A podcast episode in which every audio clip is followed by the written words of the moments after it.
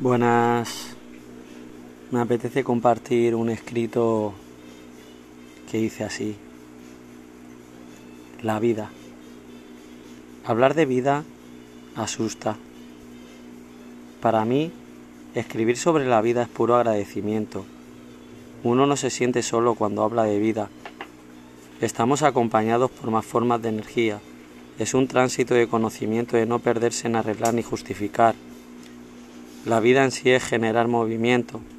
El compromiso es con tu interior, con tu yo. La vida te llama a cada instante, a cada sonreír, a crear. Es algo único formar parte de esta experiencia que en cualquier instante sabes que, te, sabes que puedes trascender. Tratar de comprender sin llegar a nada. A eso jugamos muchos de nosotros sin entender nuestra propia relación interna el saber ver nuestra sonrisa, el abrazar nuestra tristeza, el querer improvisar es el acto de rebeldía de ese niño que aún corre como forma de energía.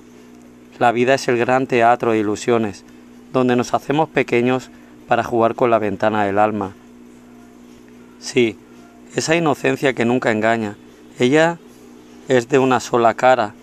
No somos dueños de nada, de lo único que somos es de presencia, de intención, y de poner corazón. El humano es el gesto de vida que imagina y sigue imaginando, y es capaz de crear risas y tristezas. El juego es entrar en el corazón para comprender el alma. La vida no es un sorteo, es un regalo que cada uno de nosotros representamos con la mayor alegría.